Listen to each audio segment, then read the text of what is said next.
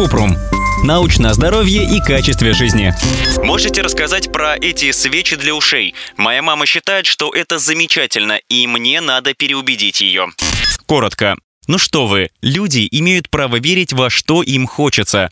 Кто мы такие, чтобы переубеждать? Тем не менее, нет научных доказательств, что восковые свечи для ушей работают. Кроме того, они могут повредить ухо, а пламя или расплавленный воск вызвать ожог.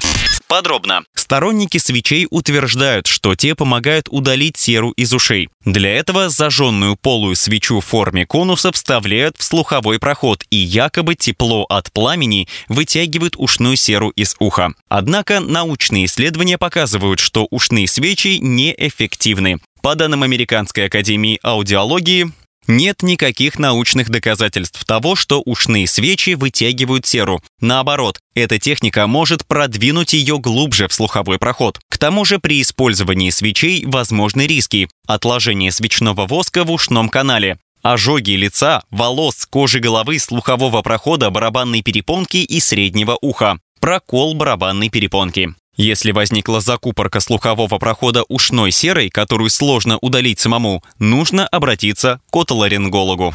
Ссылки на источники в описании подкаста. Подписывайтесь на подкаст Купрум, ставьте звездочки, оставляйте комментарии и заглядывайте на наш сайт kuprum.media. Еще больше проверенной медицины в нашем подкасте без шапки. Врачи и ученые, которым мы доверяем, отвечают на самые каверзные вопросы о здоровье. До встречи!